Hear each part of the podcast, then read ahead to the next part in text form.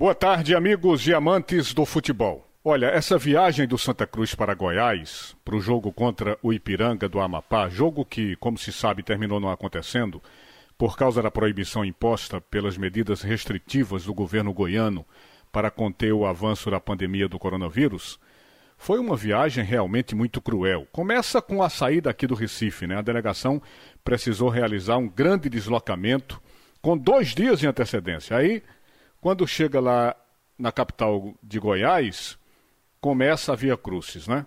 A delegação para deixar a cidade ontem, deixou a cidade de Goiânia por volta de 11 horas da manhã, mas foi de lá para Brasília. Chegando em Brasília, teve que esperar até as 15 horas e 30 minutos para sair de lá para Belo Horizonte. E quando chegou em Belo Horizonte, foi por volta das 18 horas e 30 minutos que a delegação conseguiu sair de lá para chegar aqui na capital pernambucana. Isso significa dizer que o elenco, a comissão técnica, os membros da diretoria só conseguiram chegar aqui em Pernambuco depois de uma maratona de mais de 10 horas de viagem. Realmente terrível, uma verdadeira via crucis.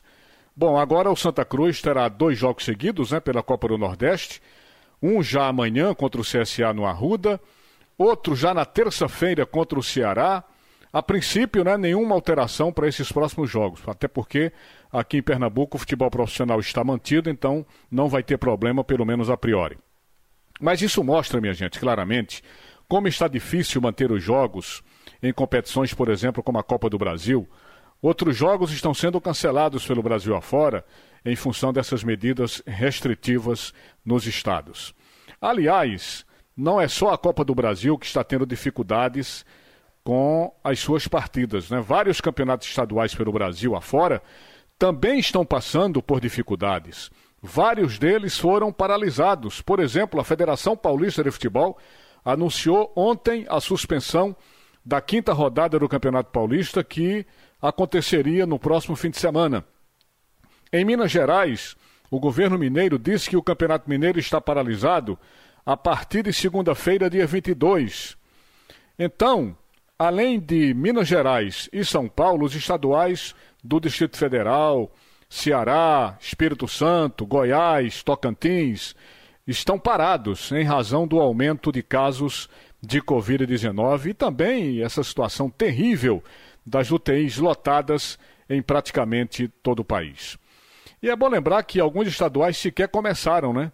Nós temos estaduais como Acre, Amapá, o, estadual de Rondônia, de Roraima, que ainda sequer começaram. O Campeonato Paraibano, aqui pertinho da gente, por exemplo, não teve início ainda. Ele está previsto para começar no próximo dia 31. Portanto, minha gente, o cenário de horror dessa pandemia que está atingindo fortemente a todos começa a atingir vários campeonatos pelo país afora essa coisa macabra, né, chamada pandemia do coronavírus, está atingindo nossas vidas em todos os sentidos. Isso mostra como temos que redobrar nossas atenções nos cuidados que devemos ter.